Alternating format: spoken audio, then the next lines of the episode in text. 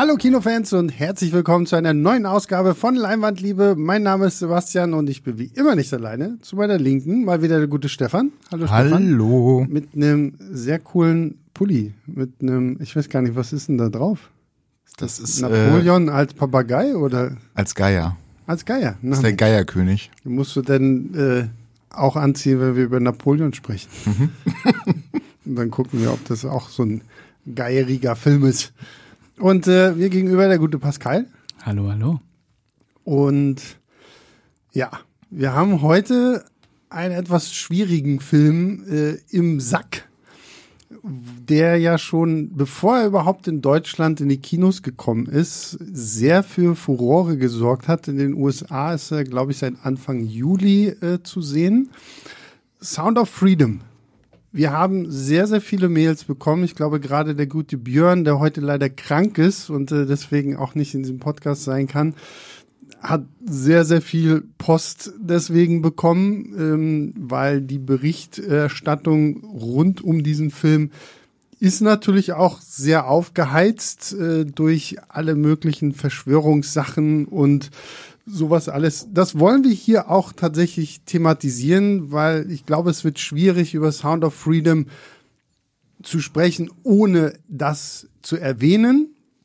Trotzdem werden wir natürlich auch dann rein über den Film an sich sprechen, um einfach mal zu sagen, okay, abgesehen von all dem Scheiß, der drumherum läuft, wie ist denn dieser Film jetzt tatsächlich? Ist er diesen ganzen Aufschrei wert, der da irgendwie kommt oder nicht? Und ähm, ja, das werden wir hier in fröhlicher Dreierrunde äh, begehen. Und äh, ich mache auch wieder, worum es geht, ne? Ja. hust, hust. äh, ja, also Sound of Freedom ist die Geschichte von Tim Ballard, ein ehemaliger äh, US- äh, Geheimorganisations, ich glaube bei Homeland Security mhm. oder so hat er mal gearbeitet der sich vor allen Dingen halt damit beschäftigt hat, äh, äh, Kindesmissbrauch äh, hochgehen zu lassen, also so äh, pädophilen Ringe und sowas alles, das hat er sehr hart bekämpft. Und der Film fängt auch quasi genau damit an, dass er da halt jemanden findet, über den er dann tatsächlich auch Zugang bekommen kann zu so einem äh, Kinderhandelring, der von Kolumbien, glaube ich, aus ist es äh, ja. agiert. Und ähm, er versucht jetzt hier ganz besonders die beiden Geschwister Rossio und Miguel irgendwie zu helfen, beziehungsweise zuerst befreit er Miguel und durch Miguel bekommt er dann halt mit, beziehungsweise durch Miguels Vater, dass da ja noch die Schwester Rossio irgendwo da draußen ist, die halt gefangen ist in so einem sehr, sehr großen Ring dann auch noch und ähm, er kündigt dafür sogar seinen Job, um das halt auf eigene Faust durchzuführen. Und wie gesagt, besagten Tim Ballard gibt es wirklich. Er hat dann auch eine Organisation namens Operation Underground Railroad gegründet, um halt mit dieser Non-Profit-Organisation gegen äh, Kinderhandel und Kindesmissbrauch vorzugehen. Das Ganze ist mit äh, Jim Gewiesel oder wie ich immer früher gesagt habe, Jim Katzwiesel, weil ich mir irgendwie seinen Nachnamen nie merken konnte, in der Hauptrolle. Und ja, ich weiß jetzt gar nicht, wo fangen wir an? Reden wir erst über den Film oder alles drumherum des Films? Wie, wie entscheidet ihr? Was sagt ihr? Vielleicht reden wir erst über den Film und dann über das drumherum. Ja. Ähm, weil ich glaube, dass über den Film sprechen wird einen deutlich kleineren Rahmen äh, umfassen als das drumherum und äh, vielleicht interessiert es ja auch erstmal die Leute, wie wir den Film mhm, finden, ja. bevor wir auf das große Ganze zu sprechen kommen. Na gut, dann redet über den Film, meine Lieben. Los, los. Äh, ja, ich kann ja vielleicht damit mal anfangen, dass ich den gar nicht in der Presseverführung gesehen habe, sondern tatsächlich bei einem Kurztrip nach Polen. Ähm, ah, okay. Der lief ja schon regulär im Kino und ich wollte den natürlich aufgrund der Besprechungen, die schon das ganze Jahr über stattfinden, auch unbedingt sehen mhm. und fand es auch ganz nett, den äh, mit Publikum tatsächlich zu sehen und nicht in einer, sagen wir mal, Presseverführung. Ja. Die sind halt immer ein bisschen steril, mhm. plus ja, ja, da hast du auch nicht die Fans, die da reinströmen. Genau, es ist einfach nochmal ein Unterschied, ob Leute da drin sitzen, die den gucken müssen oder Leute, die sich dazu entschieden haben, den Richtig. zu gucken. Ne? Genau. Äh, gerechnet habe ich damit, dass halt eine eigentlich männliche Zielgruppe zwischen 30 und 50 da reingeht.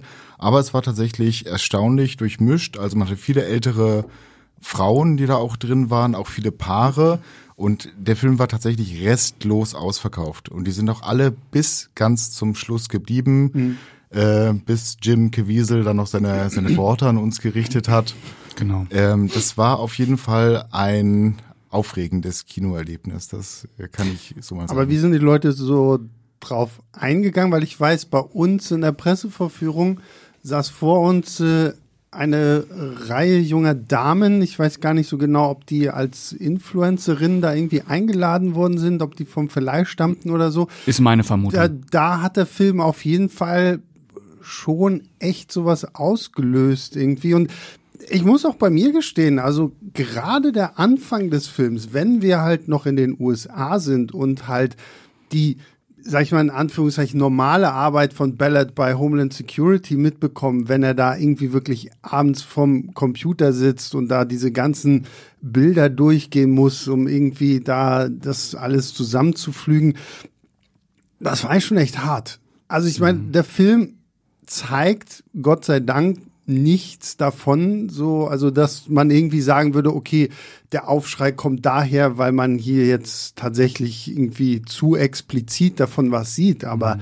so, allein so halt die Tatsache, dass es denn um Kinder geht und man natürlich auch ohne diesen Film weiß, dass es das halt da draußen gibt, dass es kaputte Menschen gibt, die sowas veranstalten und so, macht es bitter und so, ich finde gerade am Anfang war mir es auch echt unangenehm, so diese Bilder zu sehen und auch so, so die Art und Weise, wie das dann irgendwie erzählt wurde. Das ja, also es, es geht ja auch erstmal damit los, äh, wie man sieht, wie diese Kinder verschleppt werden. Also ähm, mhm. wie eine Talent, ein Talentscout äh, zu Familien nach Hause geht, sich Kinder aussucht und wie die dann äh, verschwinden. Und dann gibt es ja, ähm, während die Credits laufen, äh, glaube ich, auch noch so eine paarminütige Sequenz, in dem man äh, reale Aufnahmen ja. von äh, Kameras sieht, mhm. sieht, wie Kinder von den Straßen geholt werden, Kinder entführt werden. Und da muss ich auch sagen, dass das war schon heftig. Also das hat auf jeden Fall ähm, einen guten einen guten Anfang gesetzt, um richtig äh, in diesem Thema drin zu sein, auch schon emotional mitgenommen zu sein. Und dann kommt ja dieser Teil, wo man die Arbeit von Tim Ballard sieht. Mhm. Ähm, der Anfang ist stark, das stimmt. Ja.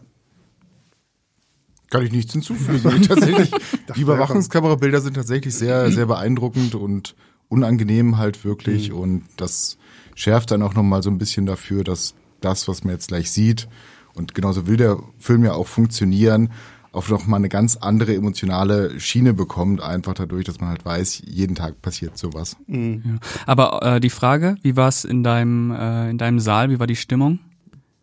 Also ausgelassen ist Quatsch, aber ähm, die Leute haben den Film, glaube ich, genossen. Also es sind zwischendurch keine Leute rausgegangen, wenn man das sagen kann. Und allein dadurch, dass halt die Leute sitzen geblieben sind bis zum Schluss, das sagt ja immer schon einiges. Mhm. Obwohl man auch sagen muss, dass ja irgendwann halt diese Message eingeblendet wird, wo dann Countdown runtergezählt wird, in drei Minuten ultra wichtige Nachricht. Mhm. Und das macht die Leute natürlich nochmal heiß. Ne? Ja, na klar also, macht sowas heiß, ja. so, aber ähm, Gut, es ist jetzt ja auch kein Film, wo du sagst so, nee, ich stehe jetzt auf und gehe raus, so, ne? Weil ich meine, du musst ja, glaube ich, nur den Trailer anschauen, um zu wissen, was es für ein Thema hat. Und ich finde, sobald es immer so um äh, Kindesmissbrauch geht oder so ein Film so, es ist natürlich schwierig. Und ich meine, wir haben jetzt niemanden hier in unserer Truppe von denen, die jetzt gerade in diesem Raum sitzen, der tatsächlich Vater ist oder so, weil ich glaube, dann betrachtet man das nochmal wieder mit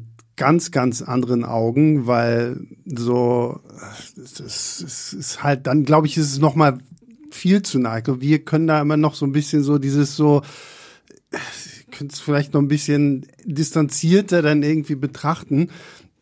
Aber da muss ich schon sagen, bis auf die Tatsache, dass der Film gerade auch am Anfang mir so ein bisschen zu sehr so so pathetisch dann auch wird so zwischendurch, weil man man sieht dann auch immer Ballard, wenn er dann äh, hat dann auf seinem Schreibtisch immer dieses Foto von seiner Familie und dann hast du da seine schöne blonde Grazie von Frau und irgendwie die sieben Kinder, die dann daneben stehen und Ballard selbst hat, glaube ich, ja auch sieben Kinder oder so. Drei davon hat er, glaube ich, irgendwie adoptiert aus China oder so und äh, der Rest sind halt seine eigenen Kinder. Also lebt das ja auch so als Familienmensch, wo du dann auch so das Gefühl hast, okay, weil irgendwann kommt noch mal auch so seine Frau, die ja dann auch noch mal so den Push gibt zu sagen, so mach es jetzt so nach was wäre, wenn es eins von unseren Kindern wäre, so ne, da der Film drückt da schon sehr so auf die emotionale Taste. Manchmal mir persönlich ein bisschen zu heftig, weil ich mir denke, okay, das Thema schon krass genug. So, ich hätte die ganze Storyline rund um die, die Frau, was Storyline ist jetzt zu viel gesagt, die taucht irgendwie dreimal im ganzen Film für jeweils 30 Sekunden auf oder so, aber wird halt dann trotzdem irgendwie aber nochmal so als wichtige Persönlichkeit damit reingebracht. Äh, hätte ich diesen, dieses, so, so dieses Tierjerker-Ding nicht nochmal gebraucht, so nach dem Motto, jetzt kommt und dann schwillt die Musik auch nochmal irgendwie an, so.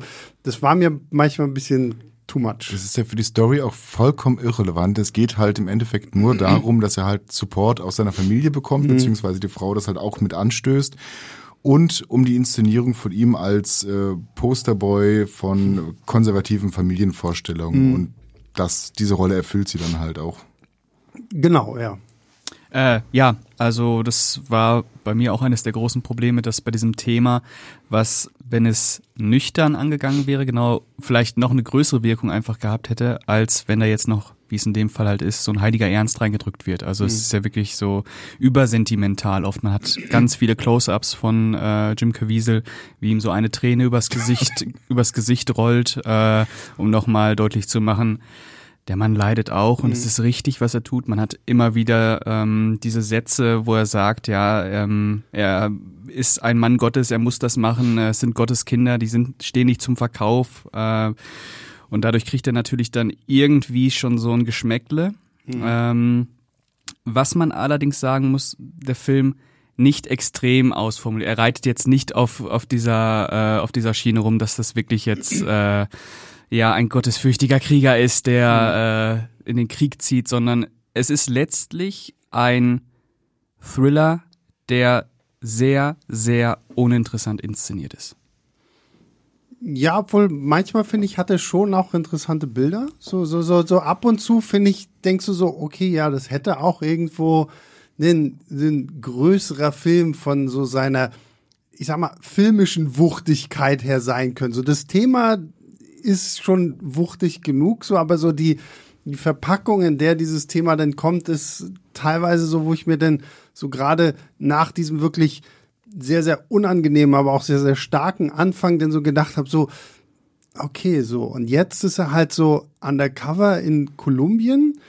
Und da war für mich so, so ein Punkt so, okay, rein erzählerisch hätte ich jetzt irgendwie ein bisschen mehr erwartet, so, dass jetzt so ein bisschen auch so Detektivarbeit losgeht. Aber er findet ja dann sofort irgendwie so ein so einen ehemaligen äh, Gangster, der das früher auch mal irgendwie mitbetrieben hat, der jetzt aber irgendwie gut geworden ist. Vampiro. Und, ja, genau, Vampiro. und, und der dann jetzt halt auch ihm dabei helfen möchte. Dann wird gleichzeitig irgendwie nochmal so nebenbei erwähnt, dass Homeland Security ja schon lange mit so einem superreichen Millionär, Milliardär, keine Ahnung, zusammenarbeitet, der so ein bisschen offensichtlich äh, Bruce Wayne sein möchte und sagt so, ja, hier, ich gebe dir meine Millionen mhm. zur Verfügung, weil es ist ja für eine wichtige Sache und äh, es fällt alles sehr ohne größere Hindernisse so ineinander zusammen, wo ich mir denke, so rein filmisch hätte ich mir da hier und da mal so eine Abzweigung gewünscht, um zu sagen, so, okay, es ist jetzt halt nicht so leicht, wie der Film es mir irgendwie suggeriert. Und genau darum geht's ja tatsächlich. Also, es soll dir ja gezeigt werden, und das macht er ja tatsächlich ganz unterschwellig, dass es eigentlich für die Behörden kein Problem mhm. wäre, diesem Ganzen nachzugehen. Denn es tut nur keiner. Genau, ja. es tut nur keiner. Tatsächlich werden ihm auch aktiv so Steine in den Weg gelegt von seinem äh, Vorgesetzten, der ihm dann sagt, du musst jetzt zurückkommen, wir haben hier irgendwie mhm. Termindruck, weiß ich nicht genau, warum, Weihnachtsfeier oder so. ähm, und Tim Ballard sagt ja dann einfach, nee, ich kündige. Also wenn, wenn mhm. ihr das nicht machen wollt, ich mache das auf jeden Fall. Und ich meine, wie du schon gesagt hast, dein Ausflug nach Kolumbien innerhalb von drei Szenen hat er da alle wesentlichen Leute ja. zusammen, mhm. die ihm auch sehr offen sofort gegenübertreten. also es gibt auch keinen Background-Check und oder mhm. irgendwas in diese Richtung und zack, Problem gelöst. Ja, da hast du denn so das Gefühl, so okay, das ist halt so nach dem Motto in der Unterwelt, alles was zählt, ist das Geld. Mhm. Und so nach dem Motto, wenn du das äußere Erscheinungsbild hast, so, weil dann holen sie sich ja irgendwie so eine fette, geile Wohnung, kaufen dann noch irgend so eine kleine Insel mit Villa und sowas alles so. Das reicht schon aus, wo ich mir denke, so, naja, gut, die werden ja so als äh, kriminelle Organisation wahrscheinlich ja schon, was du schon meintest, halt irgendwie eine Art von Background-Check machen. Und Ballard hat ja nun in diesem Fall nicht mehr so die Möglichkeiten, irgendwie zu sagen, okay, äh, schreibt mal irgendwie meine Akten um, an die die so rankommen könnten, damit die sehen, so wer wie was wo. Deswegen, also rein filmisch gesehen, rein filmisch betrachtet, hat mir da so ein bisschen mehr äh, Thrill gefehlt ja. in diesem Thriller.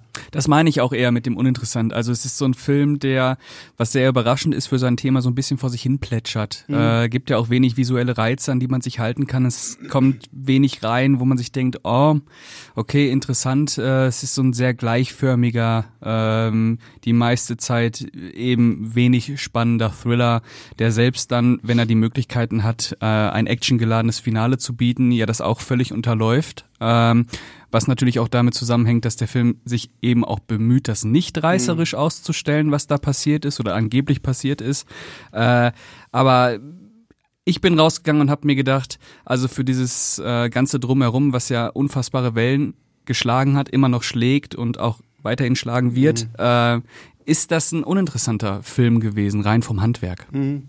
Ja, ich muss auch sagen, ich weiß nicht, gerade das große Finale des Films, da hatte ich jetzt irgendwie schon erwartet, okay, krass, jetzt, jetzt gehen wir vielleicht doch noch mal in so eine Action-Richtung. Also ohne jetzt viel zu verraten, wir sind dann irgendwo im Amazonas, im, im Urwald und so. Ich dachte, okay, jetzt geht es auf einmal in so eine Rambo 4 Richtung oder irgendwie sowas. Es wird ja auch so aufgebaut. Es ist ja irgendwie so ein Rebellengebiet, wo sich auch die Behörden nicht mehr genau, reintrauen und es muss diesen einen Mann geben, der ja. da jetzt reingeht. Und ja. das, das wird dann halt ja auch relativ ruhig äh, durchgeführt so. Aber äh, da kommen wir dann gleich noch zu, wenn wir halt so ein bisschen über alles drumherum sprechen irgendwie, warum. Und es macht natürlich irgendwo Sinn, wenn du sagst, okay, unser Hauptaugenmerk für diesen Film ist halt die Geschichte von Tim Ballard zu erzählen und die Geschichte, das sagt ja Jim Caviezel eigentlich auch in diesem in diesem Abspann so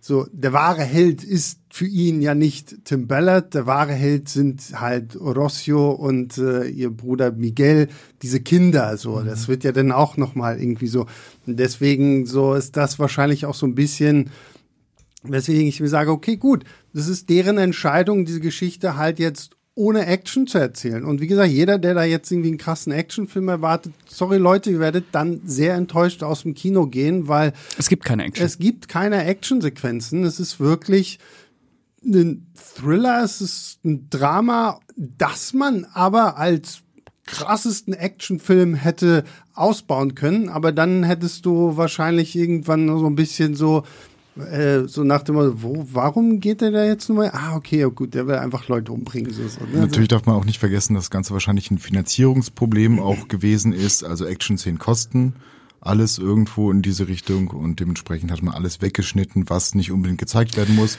Wird im Finale wunderbar deutlich an dieser Szene, wo er mit dem Boot flüchtet und man sieht ihn einfach nur zuerst ins Boot einsteigen, dann nehmen die feindlichen Truppen auch Fahrt auf und steigen mhm. auch ins Boot. Und er kommt Cut und er kommt an. Ja, ja, es ist so die Verfolgungsjagd, die sparen bei uns. Die gibt's einfach nicht. Und es ist natürlich auch noch diese Szene, wo er auf der auf der Insel ist und äh, es kommt dann mal zu einem Kampf zwischen Jim, äh, Jim, Jim Ballard, genau Tim ja. Ballard und äh, einem der äh, fiesen Leute da auf der, ähm, auf der Insel und er sagt dann zu dem Mädchen, mach deine Augen zu und wir machen die Augen ja auch zu, mhm. weil die mhm. Kamera schwarz wird. Also es ist wirklich äh, so ganz gezielt, dass er nicht auf diese Ebene gehen möchte. Ja.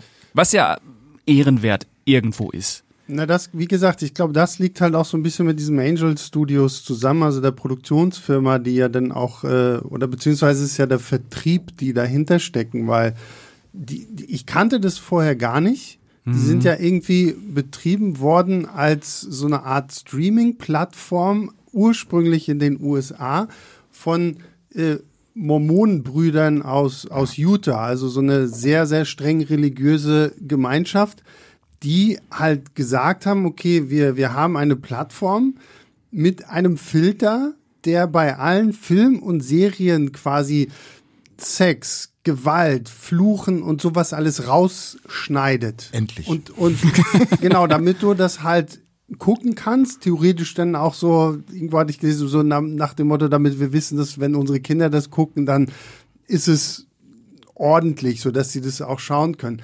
Dann gab es natürlich äh, sehr, sehr viele Klagen, weil die das Zeug halt irgendwie einfach da auf ihre Plattform gepackt haben, ohne sich groß um Urheberrechtssachen und sowas zu kümmern, haben dann halt diesen Filter da drauf gesetzt, haben somit ja wirklich Filme offen gecuttet und irgendwie hier noch so Zeug rausgeschnitten oder geblurrt oder keine Ahnung was, bis dann die halt gesagt haben, okay, gut, wenn wir hier so viele Probleme haben, dann produzieren wir halt selbst. Und es ist natürlich auch eine sehr, sehr ähm, religiös, traditionell, konservativ angehauchte äh, Plattform, die dann auch mit diesem Studio natürlich, ich glaube, eine deren ersten großen Serien ist The Chosen, eine Serie über Jesus und seine Jünger. So. Und Angel äh, und äh, Sound of Freedom passt da jetzt natürlich so, wie er aufgebaut ist, denn auch in dieses Schema rein. So, ne? Wir haben ein sehr, sehr wichtiges, starkes Thema, aber es wird natürlich nicht geflucht. Wir haben jetzt kein Sex oder sonst irgendwie was. Wir haben auch keine Gewalt, sondern es funktioniert halt alles irgendwie so und rein durch so auch den Glauben an das Gute, der ja durch äh, Tim Ballard dann immer wieder so nach vorne gebracht wird und äh, halt, ne, was du schon meintest, so Gottes Kinder stehen nicht zu Verkauf und so. Da merkt man schon auch so ein bisschen aus we welcher Richtung das kommt, ohne dass der Film das jetzt irgendwie, dass ihm das jetzt zwingend negativ anrechne, dass er jetzt keine Actionsequenzen hat oder sowas. Es ist halt einfach die filmische Entscheidung des Regisseurs und gut ist. Ja, ja, richtig. Aber ansonsten äh, habe ich da auch überhaupt keine keine Ahnung von Angel Studios. Also die sind mir jetzt äh, auch durch ähm, Sound of Freedom das erste Mal irgendwie ein Begriff geworden. Ja, naja, im Endeffekt in Amerika gibt's ja einige von diesen erzkonservativen Streaming-Plattformen irgendwo und das scheint da auch mitzuspielen. Ist für uns aber hierzulande weniger von Relevanz. Na, das, das äh, Interessante finde ich ist, weil ich äh, will zu der ganzen Thematik hinter dem Film ja auch für YouTube ein Video machen und habe deswegen jetzt schon viel dafür recherchiert und war dann halt auch auf dieser Streaming-Plattform und ähm, dachte, okay, ich klick, ich woll, hatte dieses The Chosen ausgewählt, klick da drauf, um einfach nur zu gucken, okay, wie viele Episoden sind denn das so und äh, wie lange so. fängt die Episode sofort an. Ich so, hä, ich bin noch gar nicht äh, mich angemeldet. Und die äh, leben von einem Konzept namens Pay It Forward. Das, ha- und das wird ja auch von Jim Caviezel Oh ja. äh, am Ende des Films im Intro gesagt, da gibt's ja dann auch so einen QR-Code, den du äh, äh, einklicken kannst. So, so quasi, wenn ich jetzt sage, okay, ich fand Sound of Freedom so wichtig, ich möchte, dass Leute das sehen, dann kann ich über dieses Pay It Forward jetzt schon Tickets kaufen für andere Leute. Und genauso funktioniert diese Streaming-Seite halt auch. Das heißt, in dem Augenblick, wo ich auf die erste Episode von The Chosen gedrückt habe, stand da ganz kurz drauf, so nach auf, auf Englisch natürlich, äh, bedanke dich bei so und so, die es dir ermöglicht hat, dass du jetzt diese Episode gucken kannst. Und das ist ja dann, glaube ich, auch so ein bisschen der Punkt, wo wir jetzt dann vielleicht noch mal so ein bisschen in äh, so alles äh, im Hintergrund von, von Sound of Freedom gehen können, ist ja auch so ein bisschen der Punkt, warum es dann im, im Zusammenhang mit Sound of Freedom so viele Nachrichten darüber gab, dass es ausverkaufte Kinoseele in den USA gab, wo dann irgendwie kein Mensch drin war. Weil offensichtlich dieses äh, Konzept von Pay It Forward, so ich bezahle jetzt schon mal, damit Pascal dann ins Kino gehen kann, ohne dass er was dafür bezahlen muss, ähm, ist schon irgendwo auch ein sehr, sehr interessantes, äh, interessanter Gedankengang, um jetzt quasi so einen Streaming-Anbieter oder halt auch Kin äh, Kinofilme irgendwie voranzubringen. Ne? Und offenbar in dem Fall auch super profitabel. Ne? Der hat ja über 200 Millionen gemacht einfach. 240 Millionen. 240 und hat ja, glaube ich, nur 14 gekostet oder, ja, oder das ist Wahnsinn. In den ja. USA mehr eingespielt als Mission Impossible, ne? Ja. Also es ist schon einfach. Na, der war ja auch am, ich glaube, an seinem Startwochenende hin, also auf Platz drei hinter Indiana Jones 5 und dem neuen Insidious-Film. Mhm. Und gut, ich meine, die USA sind ja, glaube ich, äh, Stefan hat es ja schon gesagt, sind ja da ein bisschen äh, empfänglicher noch auch für genau diese eher konservativen christlichen Themen so. Deswegen gibt es da ja auch sowas wie Angel Studios. Stellt genau. sowas mal vor hier in Deutschland irgendwie ja. so. Das Trotzdem haben wir tatsächlich, glaube ich, auch. Also so konservative Streaming-Dienste, aber ja, sind klar, absolut, so, ja oder sowas wie Bibel TV genau, und sowas. Vollkommen mhm. unwichtig irgendwie hier in ja. der Medienlandschaft. Äh, aber, äh, aber, nicht in dieser Massivität. Nee, einfach, und die ne? Vorstellung davon, dass die halt einen Sound of Freedom irgendwie in die Kinos bringen würden, das ist. Nee. Ja, aber es ist natürlich trotzdem immer irgendwie heftig, wenn man sieht, was eigentlich zu der Zeit für eine Konkurrenz im Kino lief und das Sound mhm. of Freedom die einfach alle hinter sich gelassen hat. Das ist natürlich. Äh, wenn man dann allerdings hört, dass viele Kiloseele einfach nicht besetzt waren, obwohl jeder, jeder Platz ausverkauft war, das. Obwohl ich fast vermuten würde, dass es zum Ende der Laufzeit irgendwann passiert ist, weil die sehr stark wahrscheinlich sich auf den amerikanischen Kinomarkt fokussiert haben. Das ähm, ist natürlich der wichtigste Kinomarkt für dieses Studio. Und wenn du halt zum Schluss noch diese ganzen Tickets über hast, ja, dann buchst du halt einfach irgendwie wahrscheinlich irgendwelche Seele, damit ähm, das noch in dein Einspiel halt mit reingeht. Ja, aber es gab ja genau in dem Zusammenhang dann auch irgendwie Vorwürfe, glaube ich, gegen ähm, hier AMC Theaters oder so, also auch so eine mhm. Kinokette, mhm. dass die bewusst irgendwie technische Schwierigkeiten vorgetäuscht mhm. hätten, ähm, damit Leute das nicht sehen, weswegen ja dann halt zum Beispiel mhm. diese ganze Debatte darüber ähm, entstanden ist, so nach dem Motto, äh, Hollywoods Elite möchte nicht, dass ihr diesen Film seht. Guckt mal, jetzt so. gehen wir schon ganz organisch in die Verschwörungstheorie. ja, ja, naja, ist ja auch so, so, weil das, das ist ja letztendlich das, wo, worüber äh, der gute Björn ja dann hier auch sehr viele äh, Artikel auf Filmstarts genau. äh, geschrieben hat, äh, weswegen er leider dann ja auch recht sehr viele Anfeindungen irgendwie mhm. gerade auf äh, Twitter äh, nee, Ex, formerly known as Twitter, ähm, bekommen hat und so, wo, wo du dir auch denkst, okay, Leute, bleibt doch erstmal ruhig. Mhm. Ähm, und ich finde es sowieso immer schwierig, wenn Leute anfangen, bevor sie den Film überhaupt gesehen haben, irgendwie dann schon irgendwie was anzugreifen. Und am Ende des Tages bringen wir jetzt erstmal nur rein sachlich die Faktenlage da, wie sie passiert ist. Und mhm diese Verschwörungstheorie bezog sich dann halt auf die Kinos, wo es dann hieß, ja, die stellen die Klimaanlagen zu hoch ein oder es gibt technische Probleme. Es gibt technische mhm. Probleme, weswegen es dann wirklich natürlich und jetzt sind wir halt wieder so ein bisschen aus so einer sehr rechtsgerichteten, konservativen Seite, dann kam so, ja, äh, die möchten nicht, dass ihr diesen Film schaut. Wo ich mir denke, okay, was gibt es an diesem Film, wo ich jetzt sage, guck den nicht so. Es ist ein, wenn, wenn der nicht diesen Hype drumherum hätte, dann würde, dann wäre das so ein Direct-to-DVD-Ding. Ja, und ich glaube, dass wir uns auch erstmal an diesem Punkt alle darauf einigen können, dass es ja ein Fakt ist, dass es Kindesentführungen gibt und dass es diese, diese Ringe gibt. Einfach, also damit, darum geht es ja in diesem Film einfach. Äh, und äh, alles, was dann darauf aufgebauscht wurde, kam von außen rein. Mhm. Das waren ja dann eben auch die Texte, die Björn geschrieben hat, wo sich ja. dann viele irgendwie äh, missverstanden gefühlt haben oder den Text auch falsch gelesen haben, wo es dann hieß, nicht der Film verbreitet Verschwörungstheorien, das Publikum verbreitet Verschwörungstheorien. Das ist jetzt auch wieder so, wir kommen gleich noch auf alle Punkte äh, drauf zu sprechen, aber ich glaube, dass man erstmal an diesem Punkt so sagen kann, es verschw also es verschwinden einfach Kinder, die da nicht mehr aufgefunden mhm. werden. Aber was dahinter steckt, ich würde nicht davon ausgehen, dass es die Sachen sind, auf die wir gleich zu sprechen kommen. Das Verschwörungsnarrativ wird ja auch von Jim Caviezel nachher noch in dieser Abspannszene auch ähm, befeuert beziehungsweise unterstützt, der ja auch sagt, dass man ihnen unglaublich viele Steine in den Weg gelegt hat und eigentlich möchte niemand, dass ihr diesen Film seht, aber umso schöner ist es, dass ihr jetzt hier in diesem Film seid und gemeinsam können wir den da oben quasi zeigen.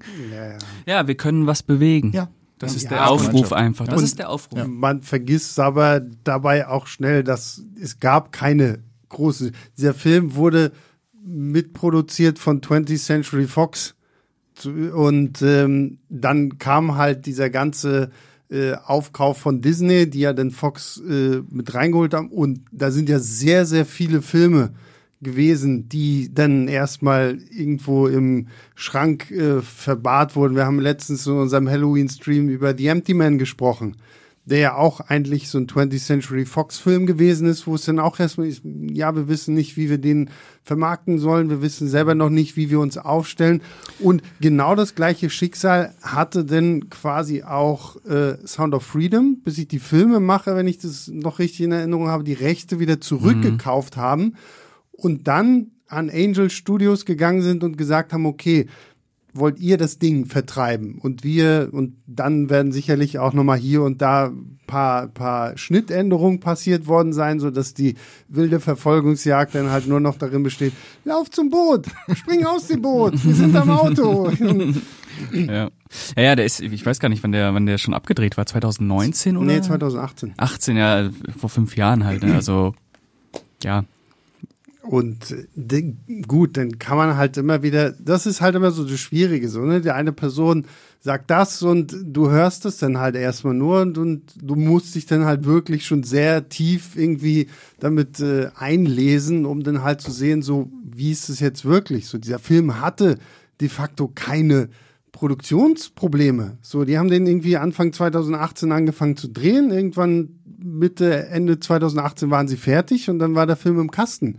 So, da gab es jetzt so gesehen keine Probleme, weil zu dem Zeitpunkt war einfach nur, okay, wir haben hier ein sehr, sehr wichtiges Thema, das wollen wir halt filmisch umsetzen. So alles, was jetzt kompliziert rund um diesen Film wird, kommt jetzt halt zum Nachhinein, weil ja. der Film geht jetzt dann auch nicht auf diese ganzen QAnon-Verschwörungstheorien ein, für die dieser Film ja jetzt dann auch irgendwie so als mit Grundlage irgendwie gesehen wird, weil wir jetzt, weil äh, Teilnehmer dieser oder wie sagt man denn, Leute, die an diese Verschwörungstheorie glauben, davon ausgehen, dass es irgendwie eine kannibalistische, satanistische Elite gibt, die äh, so einen globalen Kinderhandelring betreiben um, weiß ich nicht, deren Blut zu trinken, um ewig zu leben. Und Hollywood ist damit beteiligt und die Politik, die, die äh, Demokraten sind damit beteiligt. Also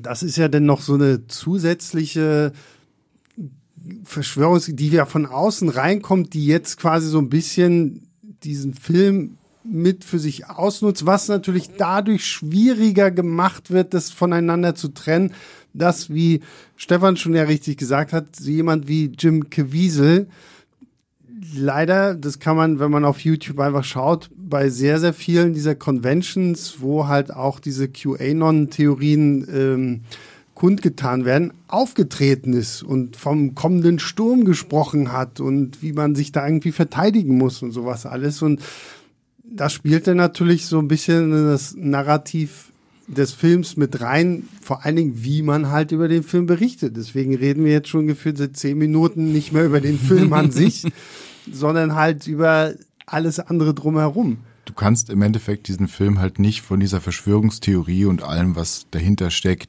trennen. Das funktioniert mhm. halt einfach nicht.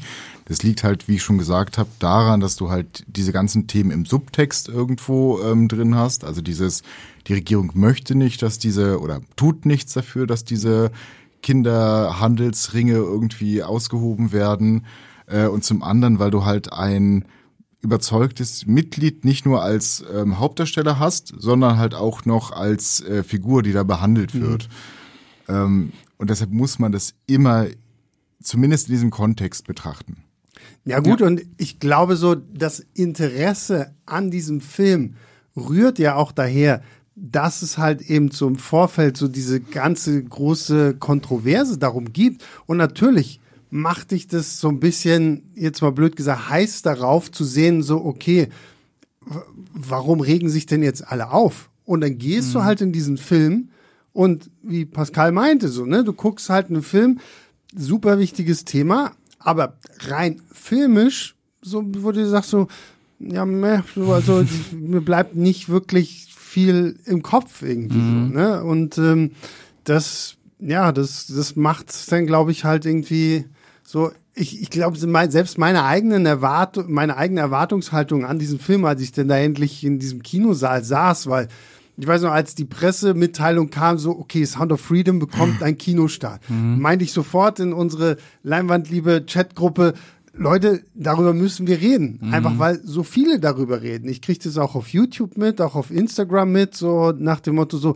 oh, wirst du noch über diesen Film sprechen, Sebastian? Der ist super wichtig. Das, das muss so, so und ne, also deswegen, also da, da ist ja schon so eine Erwartungshaltung einfach mit dran, dass du jetzt sagst, okay, wow, jetzt jetzt werde ich hier weggeballert von diesem Film so und dann ist es halt wie gesagt, rein filmisch betrachtet ein ziemlich mittelmäßiger, durchschnittlicher Thriller, wo du dir denkst, so, na, irgendwie so ein bisschen mehr, so hätte ich mir dann ja. doch gewünscht. Trotzdem würde ich tatsächlich diese Aussage unterschreiben, dass es ein super wichtiger Film ist. Na klar. Einfach, weil er zeigt, ähm, in welchem Gebiet oder in welcher, welcher Denkströmung wir uns aktuell auch weltpolitisch irgendwo bewegen, dass halt dieses Erzkonservative, dass das Verschwörungstheoretische, dass das rechte Gedankengut auch wieder extrem auf dem Vormarsch ist. Ich meine, mhm. keiner von den Leuten, äh, mit denen ich beispielsweise im Kinosaal saß, wird da versehentlich reingegangen sein. Das ist halt eine Bubble mhm. im Endeffekt, die sich gegenseitig anstachelt dazu, in den Saal zu gehen ähm, es gibt kaum Werbung für diesen Film, außer halt die Mundpropaganda, die betrieben wird und die auch sehr erfolgreich äh, läuft über die US-Grenzen hinaus, muss man ja auch sagen. Zu muss man sagen, Polen ist jetzt beispielsweise noch ein deutlich konservativeres Land als mhm. Deutschland. Das wird sich aber hier auch zeigen. Also die Kinoketten, die den zeigen, die Kinos, die den zeigen, glaube schon, dass der gut besucht wird, auf jeden Fall. Dass es dafür halt im Endeffekt wieder einen Markt gibt irgendwo. Und Frage ist jetzt auch, ob große Studios da in nächster Zeit irgendwie wieder so ein bisschen aufspringen werden und sagen, okay, wenn es dafür einen Markt gibt, der sich von sich aus schon irgendwo bewirbt, dann können wir vielleicht auch mal den einen oder anderen etwas konservativeren Streifen wieder in den Ring werfen und mal schauen, in welche Richtung das geht. Ja. Also ich, ich, kann auf jeden Fall sagen, ich bin äh, sehr gespannt, wie der hier in Deutschland ankommen wird. Ich bin äh, sehr gespannt, was bei dir unter dem YouTube-Video stehen wird. Ich bin äh, sehr ich gespannt. Ich ein bisschen Angst vor, muss ich ganz ehrlich ja, sagen. Ja, und wahrscheinlich auch nicht zu Unrecht. Das hatte mhm. ähm, David Hein hat, äh, hat er jetzt schon ein Video gemacht und hat, glaube ich, auch im Vorfeld schon mal irgendwie so ein bisschen auch mit mir darüber erzählt. Ähm, so, ja, muss man halt wirklich aufpassen, was man da für ein Publikum anzieht, wie man das halt alles wirklich und ich glaube, du kannst noch so sachlich und objektiv ja, ja. sein, es wird dir dann halt immer irgendwie vorgeworfen, so nach dem Motto, ja, jetzt äh, kehrst du das hier unter den Teppich oder so. Und ähm, wir sind ja theoretisch noch längst nicht durch mit allen Sachen, die irgendwie an diesem, im, im, im, im Umfeld dieses Films irgendwie schwierig sind. Tim Ballard selbst ist ja jetzt mittlerweile auch irgendwie hat er da auch sich zahlreiche Vorwürfe jetzt irgendwie eingefangen, weil die Art und Weise, wie er da halt auch in diese ganzen Sachen filmt und so, dass er da auf die ähm, und glaube ich, mittlerweile gibt es auch irgendwie so anderweitige mm. Vorwürfe. Ja, von, von Mitarbeiter, Mitarbeiterinnen halt im Endeffekt, dass ähm, da auch nicht alles ganz im menschlichen Bereich. Genau, genau. Und, ähm, und ich meine, Angel Studios macht ja auch viel über Crowdfunding und es mhm. gibt wohl auch irgendwie einen großen äh, Crowdfunding-Supporter, der da jetzt auch wegen irgendwelcher sexuellen Vorwürfe, glaube ich, auch so in der Kritik stand. So, also es ist natürlich, ja, es ist ein schwieriges Thema, weil es natürlich dann auch äh, sehr äh, illustre Gestalten irgendwo mit anzieht, gerade wenn es dann irgendwie so auch als äh, Forum genutzt wird, noch weiter irgendwie diese Verschwörungstheorien von, keine Ahnung, Lizard People unter der Erde irgendwie zu promoten und äh, das jetzt dann halt irgendwie weiter aufzubauen so. Und ich habe mir auch im, im, Vorfeld meiner Recherche für dieses Video echt so Videos angeschaut so auch von so von Demos von diesen QAnon Leute wo du dir auch denkst so also es ist schon krass wie schnell dann doch wieder solche Ideologien aufkommen können wie schnell solche Verschwörungstheorien dann wieder doch äh, auf äh, nahrhaften Boden stoßen und wachsen und gedeihen. Ja, und dann einfach auch zu so einem Kulturkampf äh, mhm. gerinnen können. Also das ist äh, auch irgendwie erschreckend. Also ich bin, wie gesagt, sehr gespannt, wie der hier in Deutschland laufen wird, aber ich glaube, wir bewegen uns da auf sehr dünnem Eis. Äh, und ähm, ja, aber ich kann mir vorstellen, dass so, so, so, so ein Mix aus dem, was, was äh, Stefan gesagt hat, halt, dass es wirklich so die eine Bubble gibt, die sich den Film halt auf jeden Fall angucken, ja. aber es wird, glaube ich, auch genügend Leute geben, die, so wie ich es tue, halt aus purer Neugier Mhm. Weil halt so viel, so wenn du wirklich dich auf einschlägigen Filmseiten äh, herumtreibst, wie zum Beispiel diesem, äh, hier ist nie, filmstarts.de oder so. ähm, gehört. Da, nee, ich auch nicht, keine Ahnung. ähm, da wird ja auch äh, es wird ja einfach darüber berichtet, weil ja, es klar. ja auch ein wichtiges Thema ist. Und einfach relevant meine, auch, ne? Ähm, ich finde es auch gut, dass dieser Film jetzt dann gerade wegen all dem drumherum jetzt hier den Kinostart kriegt, damit man auch sagt, okay, dann guckt ihn euch halt an. Und dann können wir nochmal irgendwie darüber diskutieren, wie das jetzt alles irgendwie zusammenpasst oder nicht oder so. Aber das, das Problem ist halt einfach, dass du diesen Film nicht objektiv kritisieren kannst. Es geht einfach nicht, weil alles, was du irgendwie gegen diesen Film sagst, kann dir auch locker ausgelegt werden von wegen, ja, man wäre ja von den Medien gebrainwashed. Mhm. Und dementsprechend würde man den Film scheiße finden oder will halt dieses Thema unter, unter dem Scheffel halten. Mhm. Es ist halt einfach kein guter Film. Es ist einfach ein, ein langweilig produzierter Film. Das ist einfach was, ein. Was ähnliches haben wir dieses Jahr übrigens auch schon bei Barbie erlebt. Äh, die mhm. Diskussion mhm. über Barbie. Äh, das, äh, wenn Männer äh, Barbie schlecht fanden. Es war sehr leicht, da einfach äh, einem die Worte im äh, Mund umzudrehen. Aber ich glaube, dass das natürlich im Fall von Sound of Freedom nochmal andere Wellen schlägt, einfach weil es einfach in eine andere Richtung geht und andere Narrative da bedient werden.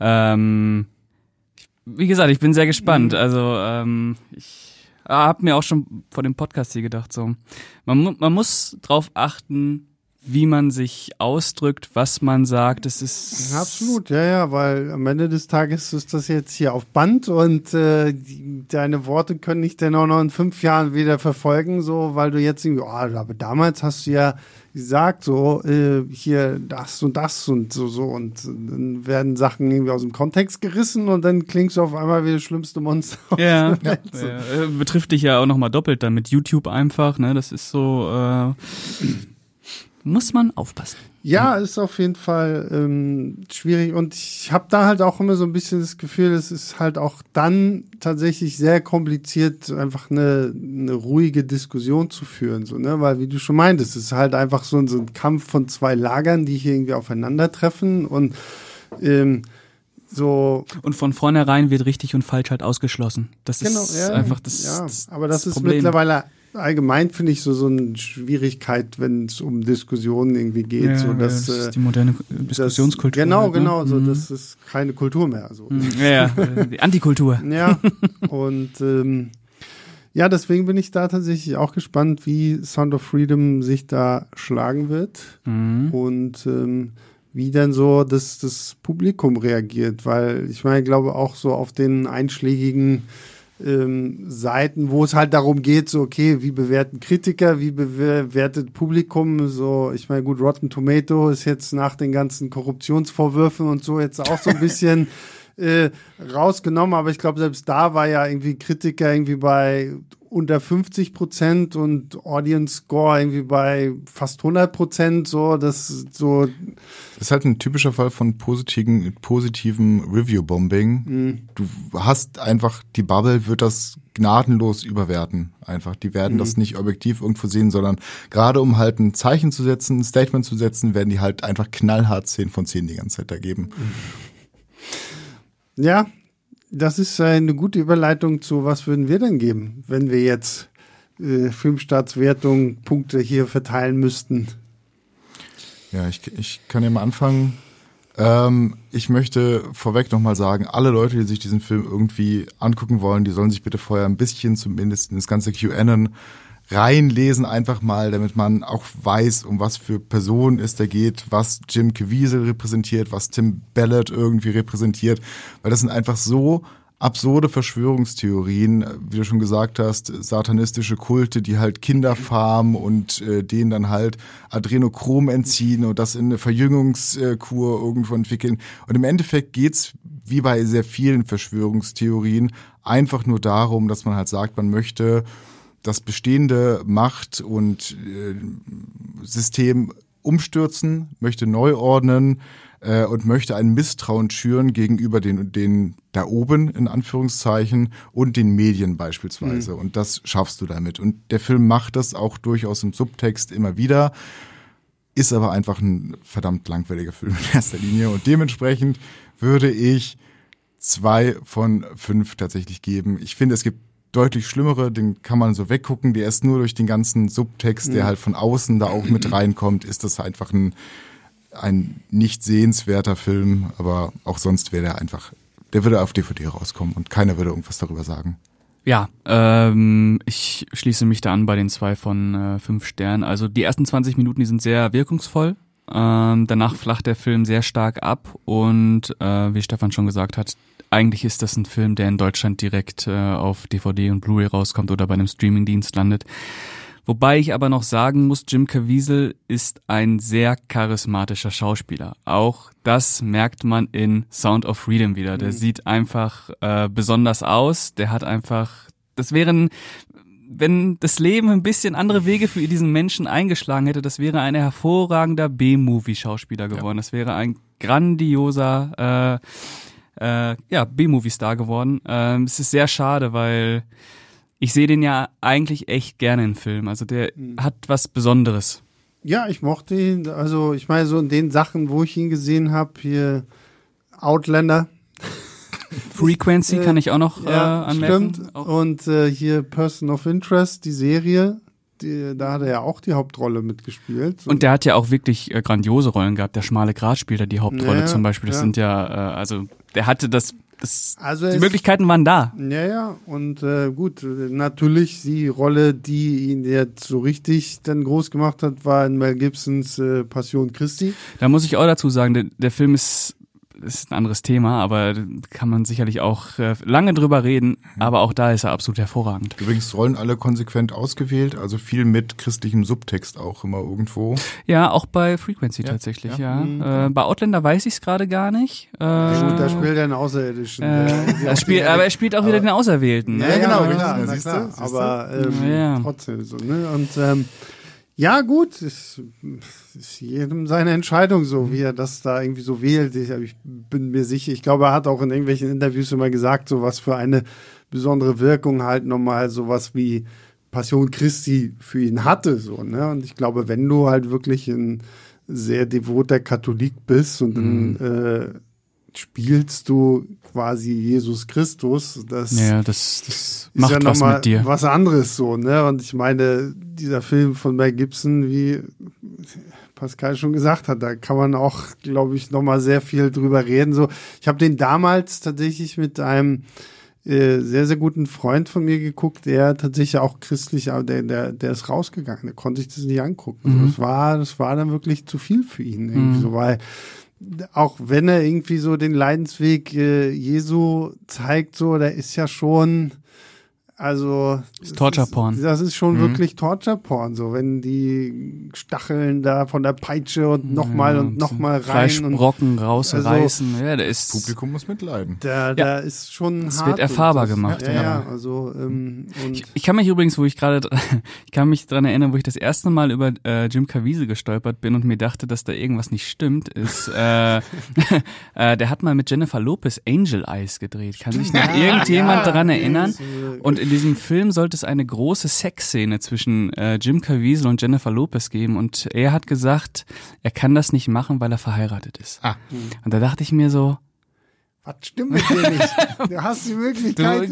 Du, und du bist Schauspieler. Also, und dann, und dann irgendwie, es hat sich ja dann langsam immer wieder gesteigert, dass man dann irgendwann gecheckt hat, mhm. dass mit dem leider irgendwas nicht. Also, ich will jetzt hier nicht. Äh, nee. nee es ist also, ja. Ja, es hat ein spezieller Charakter. Muss man jetzt ganz vorsichtig auszudrücken.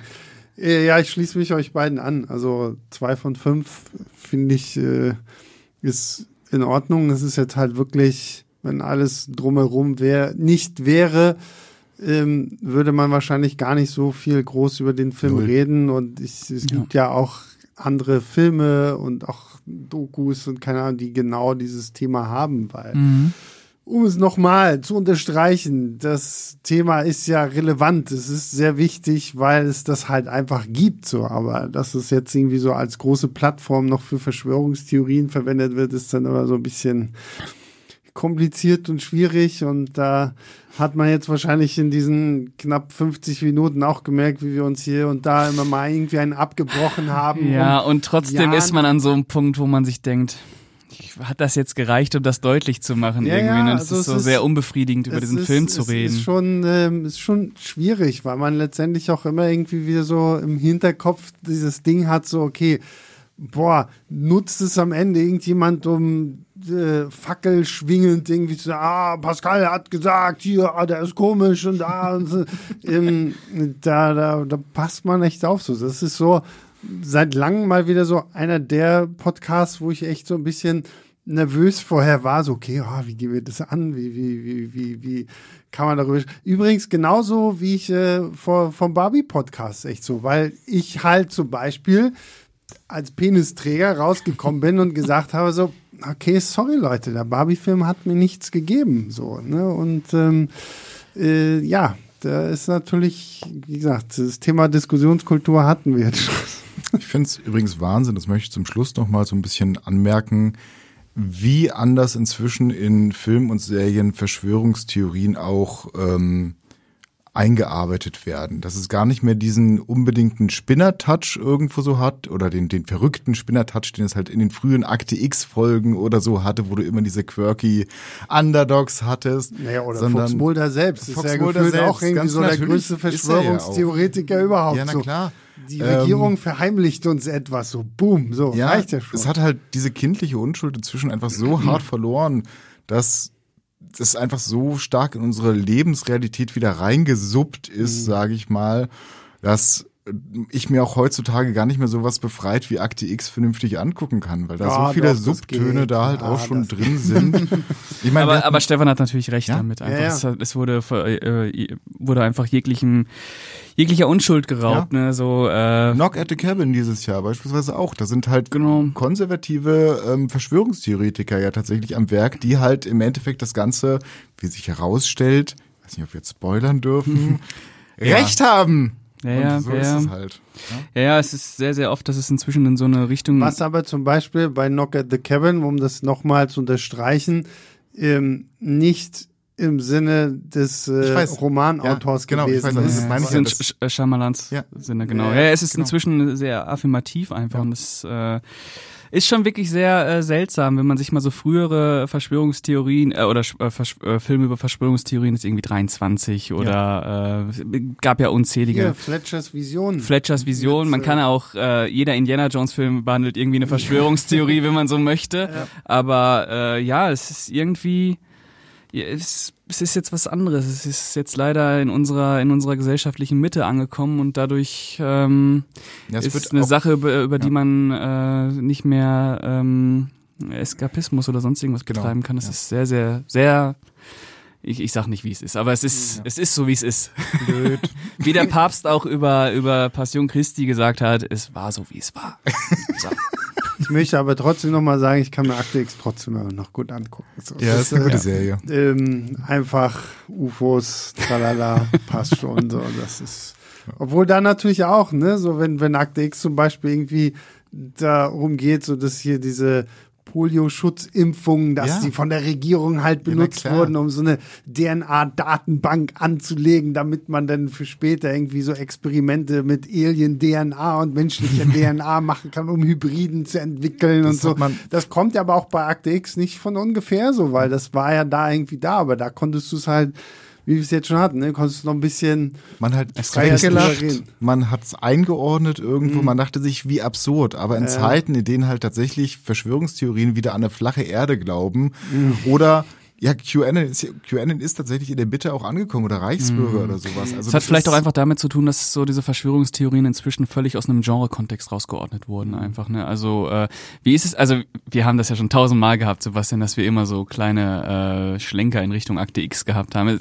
Gibt es da auch Folgen, wo Verschwörungstheorien mal entkräftigt werden, wo gesagt wird, nee, das stimmt nicht? Oder ist es wirklich so eine Serie? Es gibt was und es stimmt auch. Es ist so. Eigentlich schon, ist die ganze Zeit diese Suche nach der Wahrheit. ja, Naja, es ist, also Akte X lebt ja eigentlich davon, du hast halt mit Fox Mulder wirklich den, den Nonplusultra-Verschwörungstheoretiker. Der glaubt ja alles. So, wenn ich ihm sage, Auch- Elvis lebt. Auch rechts? Äh, ist er auch in der rechten Ecke irgendwie anzuordnen? Mm, nee, das Würdet ist ihr sagen, es damals, ist so ein konservativer Du hast auch damals Sound of Freedom Fan? Im Endeffekt sind natürlich alle Verschwörungstheorien, die du irgendwo gehabt hast, ob es nun die Mondlandung ist oder so, es geht immer um Anzweifeln von Fakten, die dir irgendwo dargelegt werden. Das war Und übrigens der- ironisch gemeint, konservativer Sound of Freedom Fan. Das wollte ich nur hier nochmal sagen, bevor ihr Aber, bei mir zu Hause steht. Ähm, damals war das halt noch nicht in so einem hardcore-politischen Kontext. wie Also, es halt also ich würde, würde ist. Fox Mulder jetzt, Fox Mulder ist auch in seinem Gedankengut sehr liberal und offen, aber halt so, ist halt so, dadurch, dass so seine ganze Geschichte natürlich auch so ein bisschen damit verbunden ist mit dem Verschwinden seiner Schwester. Und äh, das bringt ihn ja dann so dazu, ja, ja, genau, ne, sind wir schon wieder beim Punkt, so, so Kinder, die verschwunden gehen und sowas alles.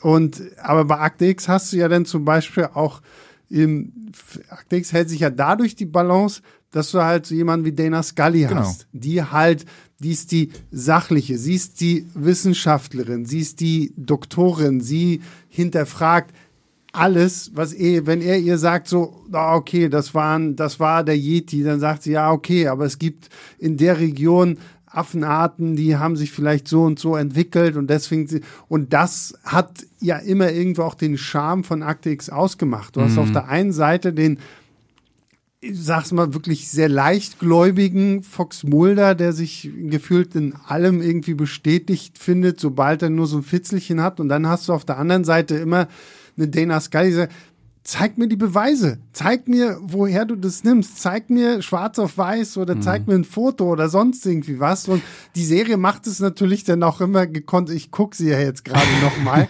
Und ich finde es immer geil, so wenn du das jetzt siehst, so Mulder, der sieht dann halt immer die UFOs und Scully ist in dem Augenblick gerade irgendwo auf dem Klo oder keine Ahnung was und kriegt es natürlich nicht mit und wo ich mir immer denke so, Mensch, wenn die früher schon Smartphones gehabt hätten, so klick, klick, klick, klick, klick, hier Scully, guck da, In welcher Bilder. Staffel bist du da gerade? Äh, Staffel 3. Das ist auch tatsächlich noch die gut. Also bis Staffel 5, glaube ich, ist es wirklich eine verdammt gute Serie. Und Staffel irgendwann, 6 ist auch noch super. Ja, Staffel 6, aber dann ab Staffel Genau. 6 äh, es wird halt dann auch. irgendwann so absurd, dass man das nicht mehr entkräften kann, Mhm. beziehungsweise Scully hat ja dann auch selber so viel durchgemacht und erlebt, Ja. auch wenn ihr Gedächtnis immer wieder gelöscht wird und bla bla bla. Aber Das Schlimme ist, es, es polt sich irgendwann um und Ja. Scully wird äh, quasi der Ersatzmulder und dann Naja, wenn, wenn, wenn sie 700.000 Mal erlebt hat, dass er immer recht ja. hatte. So. Aber jetzt noch ein Spoiler zum Abschluss, den müsst ihr jetzt geben. Findet er seine Schwester noch irgendwann? ja, Ah, Gott sei Dank. War sie bei Aliens? ja. Oder war sie in Kolumbien? Super. Ja, aber das, ja, aber das Absurde ist, und das führt jetzt dann wirklich endgültig zu, die Geschichte von Mulders äh, Schwester wird halt auch, äh, ich glaube in Staffel 7 wird sie irgendwie nochmal komplett anders äh, äh, umgeschrieben, weil erst hat es was mit Aliens zu tun, dann auf einmal doch wieder nicht. Und äh, die Geschichte von äh, Mulders äh, Schwester ist sehr, sehr kompliziert so, aber Okay. so ganz am Anfang, wenn sie das halt alles in Verbindung mit so den Aliens bringen und so, ist es ja. Ah, ich muss das mal gucken endlich. Irgendwie, ich muss da mal mit anfangen, einfach mal so. Ja, Ab und ja. zu mal eine Folge. Ja. Ja, das kann man auch gut machen. So, Das äh, ist ja, ist ja, ist ja immer so ein Monster of the Week Ding so. Ne? Ja. Da guckst du eine Episode, außer du hast halt wirklich so diese Mystery-Folgen, die halt so das groß, die große Verschwörung aufbauen. Das sind ja meist auch immer irgendwelche Doppelfolgen oder es sind auf jeden Fall immer so die erste Episode und das Finale der jeweiligen Staffel, wo es dann immer so, so als Cliffhanger dann natürlich so alles groß aufgebaut wird, was die Verschwörung mit den Aliens und äh, sowas heißt. Ah gut, so, jetzt haben wir zu Sound of Freedom noch Akt X mit reingebracht. Ich weiß nicht, äh, ob ich das so gut heißen kann. ähm, aber ja, wer weiß. Wenn man heute Akt X nochmal so in dem Thema machen würde, wäre wahrscheinlich eine ganz andere Serie Ja. dann auf einmal so. Also Ja, von daher. wahrscheinlich, ne? Mhm. Ja. So, ich glaube, huh, Schweiß von der Stirn durchatmen, wischen. durchatmen. Wir haben es geschafft. Äh, Ich hoffe, es war nicht äh, zu viel rumgestottere und ich hoffe, wir haben es einigermaßen gut hinbekommen. Nochmal vielleicht auch der Disclaimer nach draußen. Es ist alles eine persönliche Meinung, die hier rüberkommt. Wenn ihr den Film total toll findet, ist das euer gutes Recht und es freut uns sehr. Aber wie gesagt, wir haben ja gesagt, rein filmisch betrachtet, ohne das Ganze drumherum, ist es halt ein eher ja, Mauerfilm. Mauerfilm, der jetzt äh, gar nicht so das große Gerede wert ist. Das Ja. Thema natürlich umso mehr. So, Stefan, vielen lieben Dank, dass du heute bei diesem sehr, sehr komplizierten Podcast mit dabei warst. Sehr gerne. Pascal, das gleiche gilt für dich. Sehr gerne. Und das gleiche nochmal gilt für euch da draußen, die ihr Woche für Woche einschaltet und äh, euch das anhört. Manchmal ist ja lustig, manchmal ist es ein bisschen schwieriger, so wie heute. Aber wir kriegen das hin, wir machen es gemeinsam und deswegen vielen Dank, dass ihr dran geblieben seid. Äh, Bewertet uns bei Spotify, Apple Podcasts, App, wo auch immer es sonst noch irgendwie geht. Schreibt uns eine Mail an leinwandliebertfilmstarts.de. Wenn es zum Thema ist, dann seid nett, bleibt nett. Ja, bitte. Nicht, dass ich irgendwann weinend äh, unter der Dusche hocke, wie äh, Daniel Craig in Casino Royale. Ähm, deswegen, ne? Wir wollen alle Freunde sein, wir wollen alle gut miteinander reden können. Aber wie gesagt, wenn ihr was äh, zu sagen habt, schreibt es an leinwandliebertfilmstarts.de. Und ich weiß wieder gar nicht, über was wir nächste Woche sprechen, ähm, beziehungsweise diese Woche sprechen, weil das hier kommt ja an einem Montag heraus. Ja, am fünften, ne? Nee, nee, wir, wir verhaspeln uns. Nee, nee, Ja, das, ja, das keine Ahnung. auf jeden Fall Ja. wegen The Marvels. äh, Ja, und Tribute ja vom gleich- Panem irgendwie, Irgendwas- alles. irgend- Irgendwas kommt. Ihr hört es ja. Ihr seid ja, Irgendwas kommt. ihr seid ja Fans und ihr hört es und ihr werdet es dann mitbekommen, über was wir demnächst sprechen werden. Bis dahin, macht's gut. Ciao, ciao.